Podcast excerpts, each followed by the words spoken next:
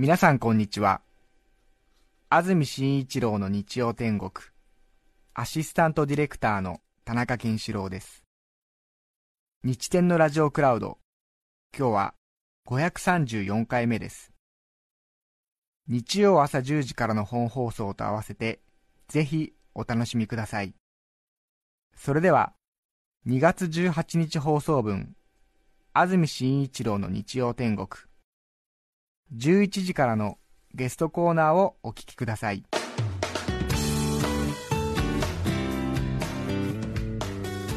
それでは今日のゲストです俳優 皆川猿時さん荒川よしよしさんのお二人ですおはようございますお願いします。よろしくお願いしまます。舞台映画テレビドラマなどで活躍のお二人ということでお二人揃うと迫力ありますね本当ですね。あ、そうですか。そうですかそんなね。地味な方ですよね、我々はね。とても存在感がおありです。お二人揃うとやっぱりアマちゃんの印象強いかもしれないですね皆川さんは潜水土木科の先そうで生、すね磯野新平さん、はい荒川さんは副駅長吉田正義役そうですねえー皆川さん意外に顔小さいんですねあ、本当ですか？あんまり、ね、小さい今日は。今日小さい方だね。日によって違うのかな。まあ結構でもでかい方でしょ、顔は。そうですあ、そうですか。いやそうですね。私よかった思いました。はい。よかったです。えいや本当失礼な話で申し訳ないですけど、体大きいですもんねえ体今105キロありますからね。体が大きくなったからあ、顔がだから顔がそういうそういう効果で。そうですか。すいませんなんか初対面でいやいや、安住さんもなんかやっぱいい男ですね。いやいややめてください改めてプロフィールを皆様にお伝えいたします、はい皆川猿時さんは1971年昭和46年生まれ福島県いわき市のご出身です、はい。1994年大人計画に参加パンクコントバンドグループ魂の MC を担当湊薫としても活躍されていらっしゃいます、はい。そして荒川よしよしさんは1974年、昭和49年生まれ44歳佐賀県小城市のご出身です、はい。1998年大人計画に参加独特の存在感ある演技で数多くの映画ドラマテレビコマーシャルで活躍されています同じ大人計画松尾鈴木さんの劇団にいらっしゃってはい。皆川さんの方が先輩になるということですねそうですね。4年先輩なんですかね。年もちょうど、あれですか？えっと、3歳違いなんですよ3歳違い。うちの奥さんと全く同じ日に生まれてるそうです。荒川さんが生年月日が全く一緒です。血液型もですよね。そうそうなんか変な気持ちですよねそうそうそう。相性がいいってことじゃないですかねどうなんですかね。でもまだね、そういうし、僕は。そういうのをやったことないんでわかんない。で すどういうことだよ。いや相性がいいって言われたからそういう意味ではないんです、ね、下ネタでしょ今。いやあ違いますよ。朝から。違うあそういうことじゃないんですね。なんで相性って言ったらそっちになるんですか？いやいやだってそういねうことなのかなまたそういう、うん。そういう感じで。うん。もう目の奥がそういう感じになってますね。なってないですよ。荒川さん。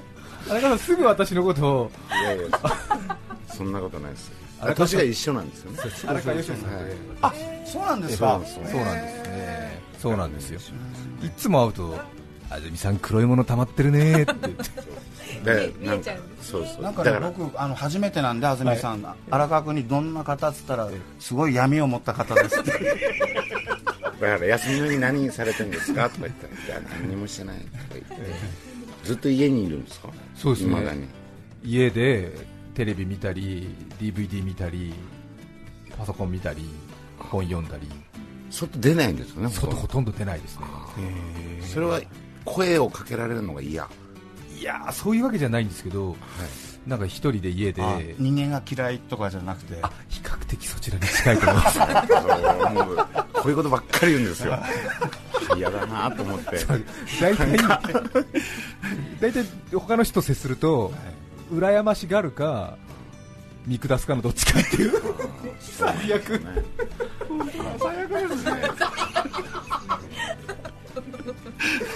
本当にだからこの仕事向いてると思って。こんな話をするんじゃないんですよ、皆川さんははい大人計画にはどういうことで参加をすることになるんですか？なんかあの最初はあの18で出てきたんですけど最初は東京乾電池っていうところの研究生だったんですよ。そうですか。そんで1年間その何かしらを研究するんですけど、えそんでその時の先生が岩松亮さんって方ででその人に失礼な態度を取ったらえスリッパで殴られてえそんでもう田舎帰れって言われて結局残れなかったんですよ。あその東京乾電池には。そんでその頃から大人計画をお客さんで見てて、えそんで23の時にオーディションを受けたんですね、えはあ。えそれでオーディションで合格というー合ことで。格してって感じ。一緒にやりましょう、はい。皆川さんもずっと高校生中学生の頃は演劇をやってらっしゃったんですか？いや全くやってなかったです。僕バスケ部でずっと。小中高と。えで結構モテたんですけど、ええ。そんでまあ結構今痩せてたからで顔も昔の2枚目みたいな感じでしょ、はいだから谷隼人みたいな感じですよね。全盛期の。えそうですよね、はい。ちょっと顔が濃いですよね。顔濃いやっぱ眉毛あって。谷隼人はい。そっか。藤岡弘さんとか。そうそう。ですね。皆川さん誰だと思ったんですか？え僕？あの少年隊のかっちゃん。はい。ええ。ネクソさん。あはい。あ確かに。いや恥ずかしいね自分で言うの。そんで当時あの渡辺美奈代さんのファンだったんですよおにゃんこクラブの、はい。そんで多分そういう業界に入れば会えるんじゃないかってことで、はい。まあ、役者目指したんですけどね。そうですか、はい。渡辺美奈代さんに会いたくて、はい。ああ時代ですね、い。いでもう会いましたよ31ぐらいの時2時間ドラマで。えだからもう夢は叶ったんで今余生みたいな。力を抜けたところを感じるのはもそういうねもうもうう。夢を叶えてしまったという。あとダラダラしてるだけです。渡辺美奈代さんよかったですよね、ええ。おにゃんこクラブ、えったですね、今もねうん。すごいですよね。なんかちょっとこうなん年のあそんなこと言ってないよ。違う違うあやっぱ生放送だから。あの言葉言葉を選探しちゃったんだね。うん。そうそうそう。ね今息子さんねお綺麗。一緒に出てますよね。そうですよね、会員番号32番うん何番だか忘れちゃいましたね。ひどい。ひどい。エロ可愛いの走りみたいなもんじゃないああですか。違うのかな。そう今もね。写真集も出してたもんね出してましたね。昔荒川さん生放送なんで言葉を選びに選んで 時間を置いてその感想をようやくひねり出したんです満を持して。エロ可愛い。エロ可愛い。ですね褒め言葉だからね。褒め言葉です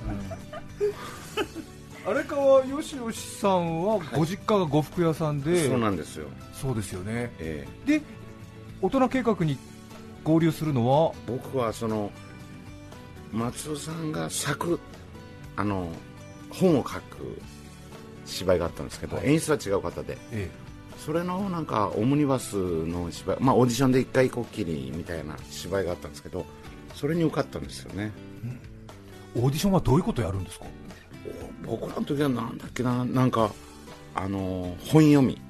えとそういう一次審査がそれで本読みで二次二次審査がエチュードっていうなんか即興芝居だったんですけど、その時エチュードっていうエチュードやってもらうって言われたけどエチュードの意味も分かんないんじゃないですか、でもまあまあ前の人がやるからあこういう設定をやってはい、言われてあなんかやるんだっていうのがありましたね。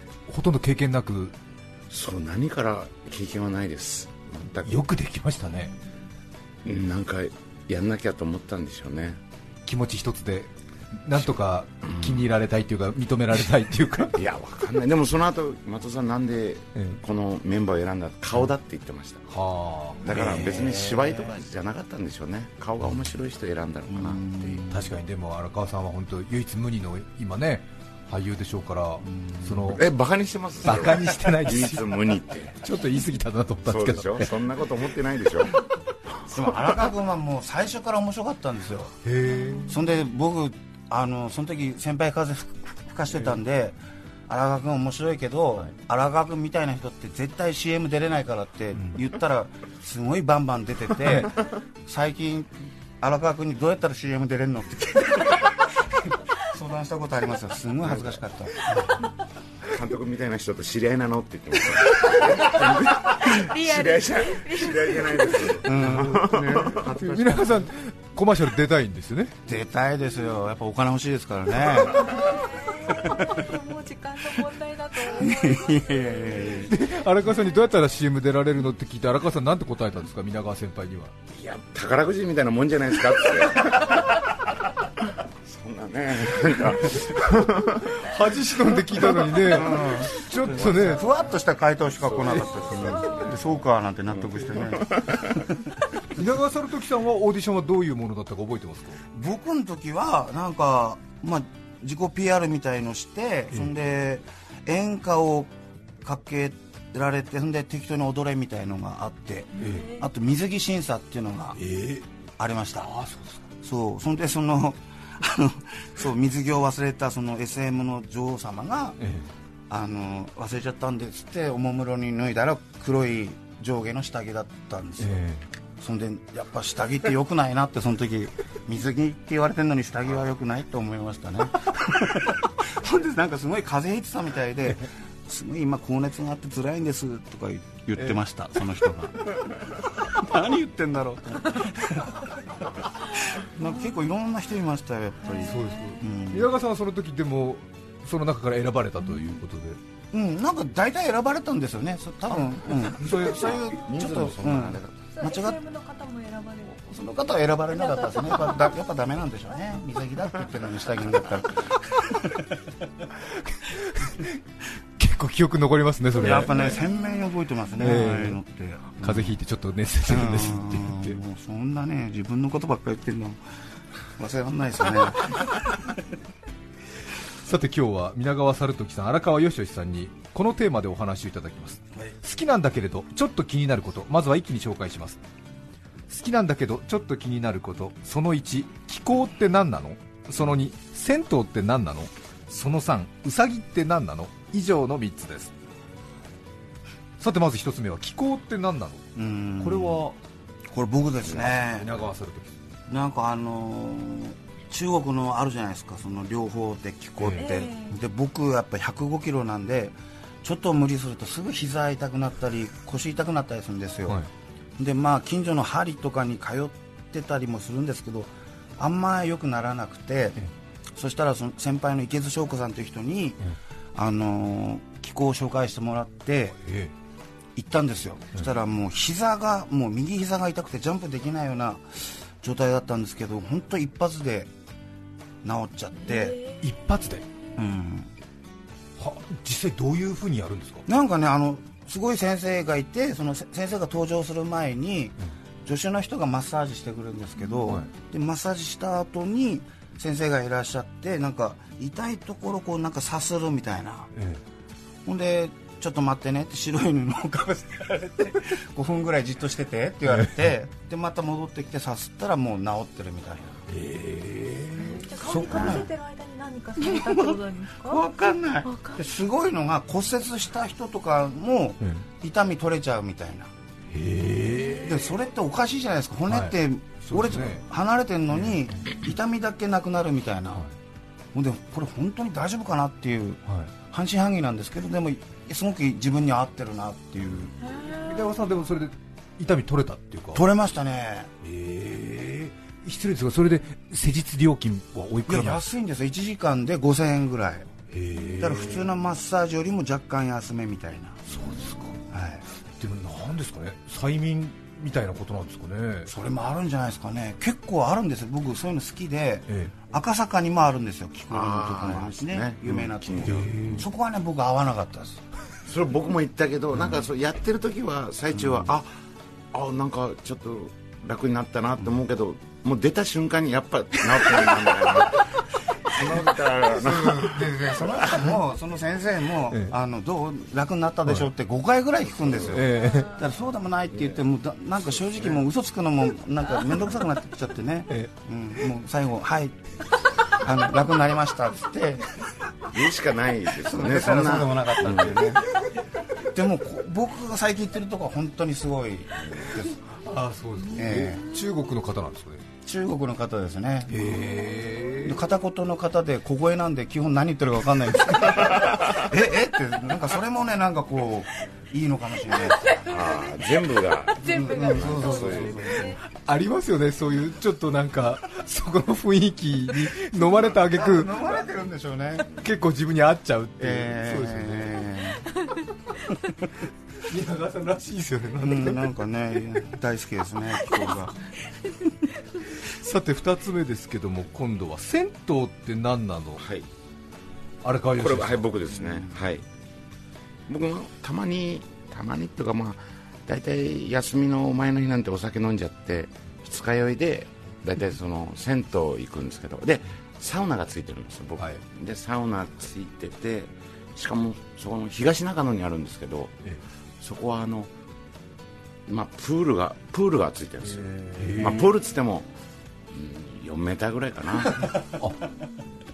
お湯じゃなくて？お湯じゃないです。もう外です。外？外。外にプールがついてですよえ。4メートルそれやっぱなんかでサウナ入ってその、まあ、水風呂もあるんですけどそのプールに入るっていうのがやっぱなんかそのすっぱだかではい。ふあのプールでこう潜ったりするのって非常に気持ちいいなと思って、ね。であとその大体そのサウナが3時ぐらいから開くんで休みの土曜日とかは3時ぐらいに行ったら大体みんな常連さんみたいなのがあります。であどうも。みたいななんかそういう知らない人とあんまり話すことないじゃないですか、えそれでなんか話しかけたりあどうもじゃあお久しぶりだねとか言われて、なんかわかんない胸にぼんじの入れ墨入れてる人とか。何？この人。そうか銭湯はいいんだもんね。そう銭湯はいいんですよね。やっぱ健康ランドとかはん。そういうのダメですけどやっぱそういう人とやっぱなかなか話す機会もないじゃないですか。で 裸だし、ねももう別になんか隠して何も隠してないわけですからね。武器武器持ってるわけじゃないし持ってるわけじゃないしね。そういう人と話すのとかがと思いますね。ちょっとあれですよね。お互い地域住民の一人としてなんかこう、うん。普段触れ合わない人と向き合う感じがそうですね。あんまりそういう機会ないじゃないですか、うん。なんかこう銭湯とかで話すのってああとか言って。でもだ大体女子ゴルフばっかりやってるんですよ。あのテレビがついてて。なんでやっぱみんな好きなんだなと思って女子ゴルフ。だろうね。どういう気持ちで見てるんだろうね。男の人ってね。女子ゴルフとか。わかんない。なんでしょうね。女子ゴルフ見る気持ちって確かに。いや興味ゴルフをいや本当に好きだったらあれですけどなんかねちょっとパツパツした服を着てらっしゃる方多いじゃないですか最近。ややっぱでも女子ゴルフああだんだんでも僕も年ですやっぱりちょっとスケベなあれになりますよね。女子ゴルファーって。そそこまで飛躍してないと思いますよ。ゴルフが好きで。いやなんかこう体感がやっぱりいいっていう、あれやっぱりなんでしょう、まあ、バランスとか、ええ。姿勢とかがやっぱなんか、うん。そうですね。なんか強そうだなっていう。特に自分がこう年齢重ねていくとまずその健康的でなんかこう元気はつらつに動くものに対しての憧れみたいなのが強くなってきますよね。えでもそんな激しくないじゃないですかゴルフ あんまり動き早いとこ見てると疲れちゃうんでやっぱりこうあの最初最初止まってくれてで見やすいって。で元気よくクラブするみたいな。あお姉ちゃん触れてるっていう。お姉ちゃん触れてるって。それもまたなんかまたなんか目の奥がちょっと。そんなことないです。そんなことないあです銭湯行って荒川さんはでもご近所の方々はああの映画に出てる荒川君だってことになりますよね。いやわかんない。見てるんですかね、そういう。そういうの言われないの？いや言われないですね、あそう。うん。丸刈りですから俳優の荒川さんだって思われてないと向こうは向こうで、あこれ挨拶しといた方がいい人じゃないかな みたいな。いやそれはない。優しい顔してますもんだってそんなの。あそうですか。え僕もね結構あの近所の行くんですけどスパ、で水風呂入って前に目の前に拓磨真さんがいたことありますけど。びっくりした。え仙川のですか？あの成城のところ。あ正常え僕もやっぱ仙川のそのなんかそれは健康ランドみたいな、うん。中畑清がいて。やっぱすごいやっぱこうえサウナ入ってもやっぱこうなんて言います？ピンとしてましたね。背筋が。えいいですね。やっぱり。俺そこでね雨宮亮見たことあらやっぱりピンとしてたやっぱり。やっぱりやっぱりしてますよね。それで、うん、なんか下北もなんかサウナがあるんですよ、そこもよく白龍さんがいますね。そう俺ねそこ45回行ったことあるんですけど3回見ました白龍さん。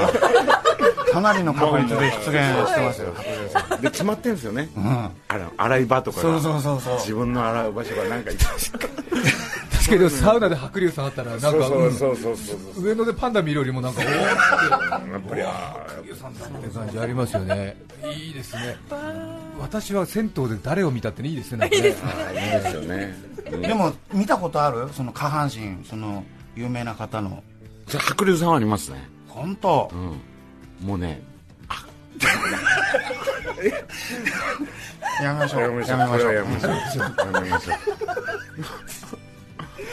やめた方がいいって分かるんだったらその前でやめときゃいいじゃないですか。聞いてきたから。ちょっとねいいよ。もうね。すごいんだろうね。荒川義則さん皆川猿時さんに話を聞いていますが最後素朴な疑問。ウサギって何なの？これは、これ？まあ僕がもう去年の10月くらいからえ飼い始めたっていうえ、あウサギ飼ってらっしゃるなんんでですよ。はい。なんかあの小さいやつで、えね、なネザーランドドワーフっていう、ええ。あの大きくななららなないいってやつですねいうやつで、7万円ぐらいで買ったのかな、ええそんなするんですね。そうそんでそのウサギって爪切ったりしなきゃいけないんで、そのウサギ専門のペットショップに連れて行ったら、あこれネザーランドドワーフじゃないですって言われました これは雑種ですって言われて、でちなみにこれおいくらぐらいで買えるもんですか？これ大体相場は2 3 0 0円ですね。でもそれってやっぱり分かんないらしいんですよ。大人になってみないと。なるほど。で向こうは騙してたわけじゃなくて。なんか急にねもう親近感湧いて可愛いですね。ええそう言われてももう愛情湧いてるからですよね。嫌いになるわけもなく愛おしいですね。美味しいですよ。でなんかやたらそう舐めてくるんですよね。そのこういう毛生えてるとこを。指ですか？自分の。自分の。猿時さんの指を。そうそうそう、え何でも舐めるんですよ。その足の毛も舐めるし。毛が好き。えー、なんでですかね？わかんない。だから毛が好きっていうかこのあ毛のづくろいみたいなあれなんですよね親とか仲間だと思ってん。稲川さんの毛づくろいをしてくれてるんですか？あとなんか一説によるとその塩分を僕しょっぱいの好きだから人より塩分いっぱいある体なんですけど、え塩分を取ってるんじゃないかってていう。説もあるって まあ可愛いですよね。名前つけてるんですか？でうさ太郎って言うんですけど。でうさぎって静かなんですよ。でそういうとこもいいです。あええ。あんまりなんか吠えたりしないですもんね。しないしない。チュッチュッなんかチュッチュッみたいなの言うんですか？なんか言ってんのかな？聞こえないんだけど。そんで足段っていうのをするんですよ。ドーンって。意思表示。それがまあ構ってくれなのか、お腹空いたのかは分かんないけど、う。ん。それだけですね。足ダンってする後ろ足えで一回ボンって床を踏むんですか？踏むんですよ。バーンとああそれが何をしてくれなんかては分かん伝える。うん、何かを欲してる。へー何かは分かんないんですけど。可愛いですね。可愛いです。はい昔だってインコとかも文鳥買ってて、ね、文鳥か。そうそう。そんでねひなから買ったんですよ、ええ。そんで当時うちの奥さんとうまくいってない時に 文鳥飼い始めたらやっぱペットって癒しだからすごい仲良くなったそうですね。間を取るのとくれるそんでもう慣れてきちゃってこういうとこ乗ってくるんですよ。手そんで、肩はい。そう。そんでちょっと焼肉食べた後だったかな。ちょっと横になったんですよ、はい。そしたら文鳥ってこういう隙間が好きなんですね。脇の下とか。そう、はい。で絶対寝ないでよ。っつって奥さんがシャワー浴びてる間に僕寝ちゃって、はい。ここで足脇の下で文鳥を潰しちゃったんですか？ギャーっつってます裸で奥帰さんが。ってきて。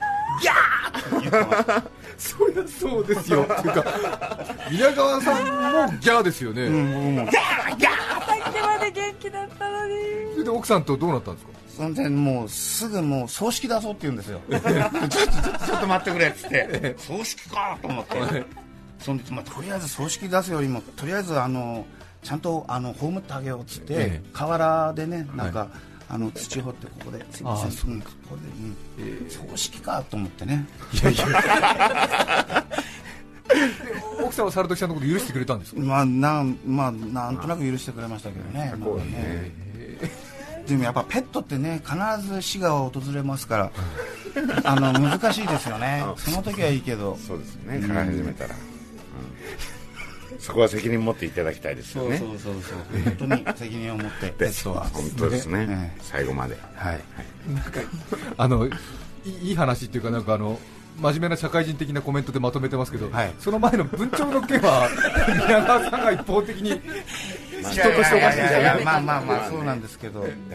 人間は寝ちゃうっていうことそうですそう。ね そこ誰も悪い人いなかったですからそう僕も悪くないし文鳥も悪くないしただあの人間が寝てしまったっていう。わかります。ねそうそう。落語みたいな話ですよね。焼肉食べた後っていうのがリアリティありますよね、なんかもう幸せな気分になっちゃって、そうなんですよ。もうえ。ちょっといろいろそのとこあるかもしれません。それではここで一曲お聴きいただきたいと思います。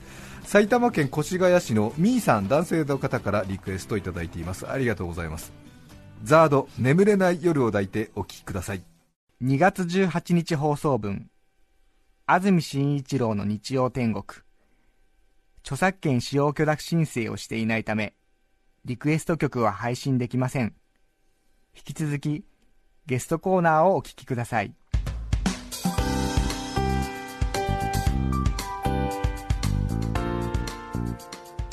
改めまして今日日曜天国でゲストにお迎えしていますのは俳優の皆川猿時さん荒川義義さんのお二人です。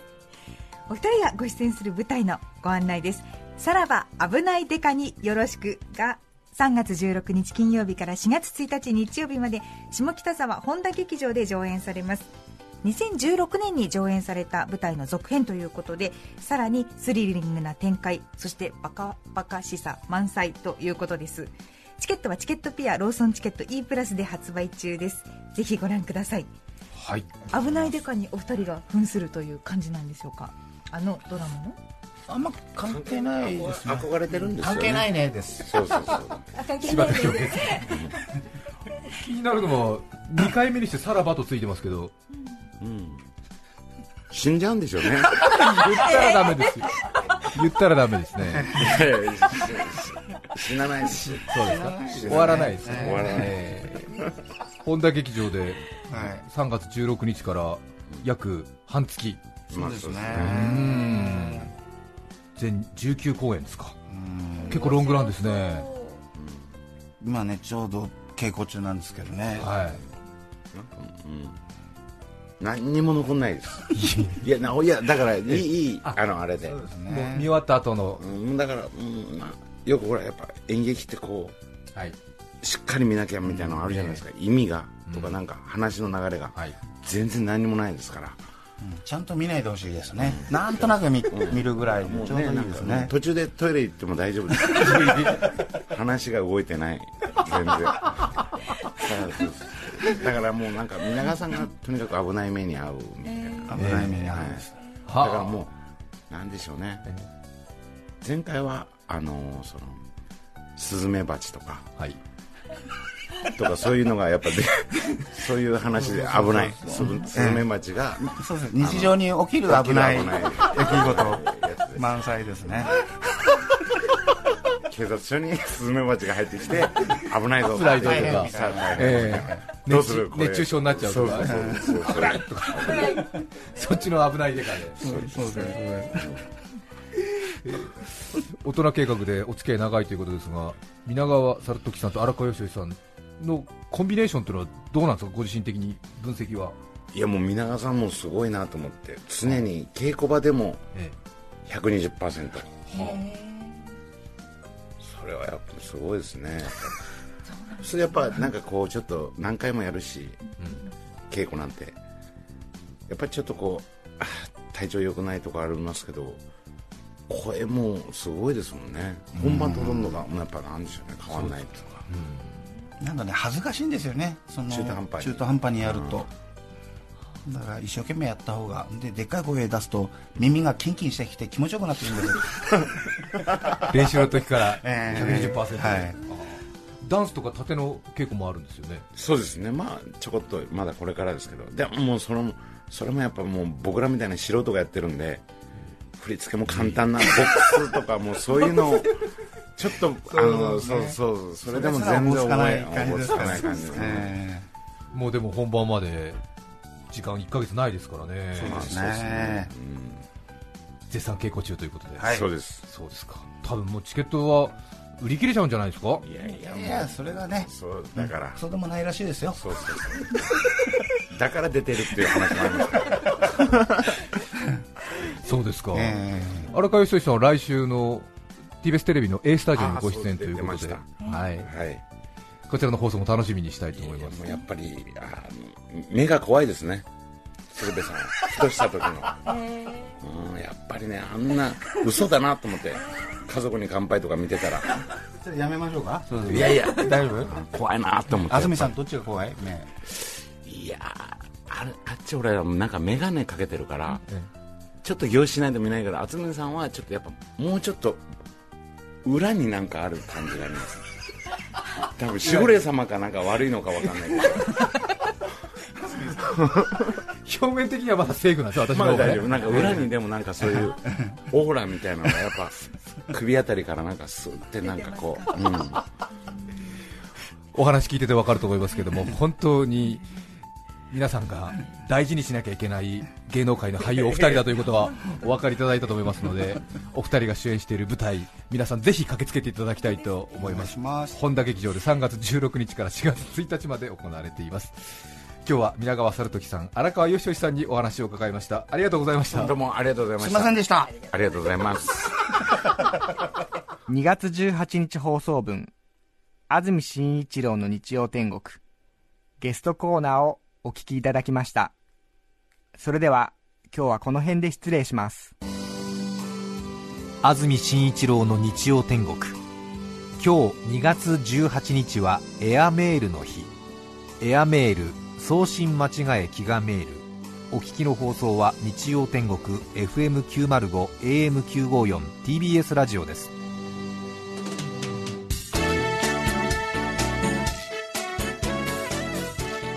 さて来週2月25日の安住紳一郎の日曜天国。メッセージテーマは「ついやってしまうこと」ゲストはシンガーソングライター朝倉さやさんです。それでは来週も日曜朝10時 TBS ラジオでお会いしましょう。さようなら。安住紳一郎の TBS ラジオクラウド。これはあくまで試供品。皆まで語れぬラジオクラウド。ぜひ本放送を聞きなされ954905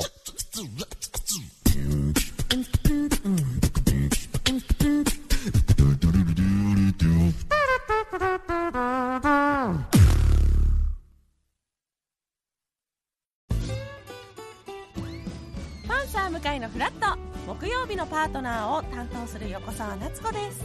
バタバタする朝をワクワクする朝に変えられるように頑張ります。パンサー向井のフラットは月曜から木曜朝8時30分から。